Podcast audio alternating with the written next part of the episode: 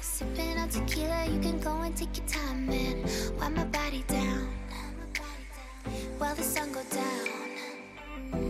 Water pulling back and rising, vibing, trying to get loose and rough in the sand. And wind my body down while the sun go down. 嗨，各位同学，大家好，我是姚老师，欢迎大家来到今天这一期的英语口语每日养成。今天的话呢，我们来学习这样一个句子：Thanks for just being so understanding。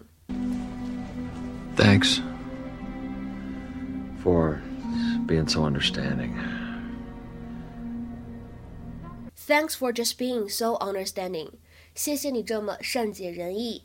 Thanks for just being so understanding。在这句话朗读过程当中呢，我们需要注意一下当中的 just 和 being 有一个什么呢？完全失去爆破的现象，所以呢可以读成 just being，just being。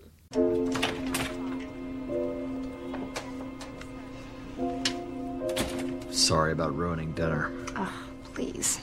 Just glad you're okay.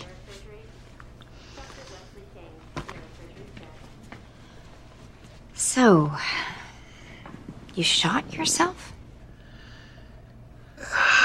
Pretty lame, huh? I was cleaning my automatic and was too embarrassed to tell you. Well, I could see why you would be. I know it sounds crazy. I just. I couldn't let myself ruin your Valentine's Day. But I heard what you said at the restaurant about not wanting kids. We don't have to talk about that now. Oh, Susan. I just want to be with you. Above everything else. If that means not being a dad, I may be stupid enough to shoot myself. But I'm not stupid enough to walk away from you. You know that, right? Yeah.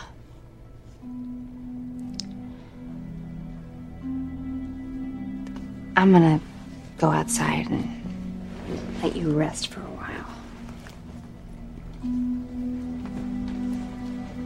Thanks for being so understanding. 那么说到这个单词 understanding，可能很多人呢一般都用的是它的这个名词的用法，表示理解。但是呢，在今天的视频片段当中，这里的 understanding 它其实用的是一个形容词的用法，表示体谅的、谅解的或者善解人意的。It describes someone who had the ability to know how someone else is feeling or what their situation is, and can forgive them if they do something wrong. 比如说下面呢，来看这样一个句子。He had expected her to be horrified, but she was actually very understanding. He had expected her to be horrified, but she was actually very understanding. 他呢之前曾预想她可能会被吓坏，但事实情况是呢，她非常的体谅人。其实呢，这里 understanding 作为形容词的用法，它呢会比较近似于 sympathetic 这个形容词，可以用来表示富有同情心的这样一个意思。比如说，She has very understanding parents. She has very understanding parents. 她有非常善解人意的父母亲。那么今天讲到这里呢，我们给大家补充一个和这个 understanding 相关的短语，叫做 on the understanding that，表示愿意做某事儿，但是前提是什么什么。它呢是一个比较 formal 的表达，就是比较正式，可以用于书面语。它的意思呢会有一些类似于 on the condition that。It is used to introduce a condition that must be agreed before something else can happen. 比如说，下面呢来给大家举两个例子。第一个，We give them the information on the understanding that it would not be made public。我们把信息交给他们了，前提是什么呢？这些都不会被公开。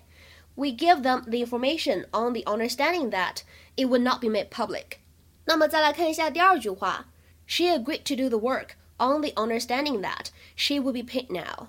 如果她现在能够拿到酬劳，那么她愿意去做这份工作。 She agreed to do the work on the understanding that she would be paid now。那今天的话呢，请同学们尝试翻译下面这个句子，并留言在文章的留言区。We bought the sofa on the understanding that we could return it if it didn't fit in the room. We bought the sofa on the understanding that we could return it if it didn't fit in the room. 这样一个句子应该如何来翻译呢？期待各位同学的踊跃发言。我们今天节目呢就先讲到这里了，拜拜。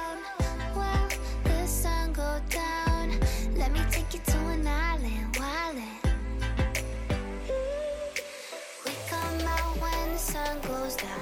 Babe, I got, got you in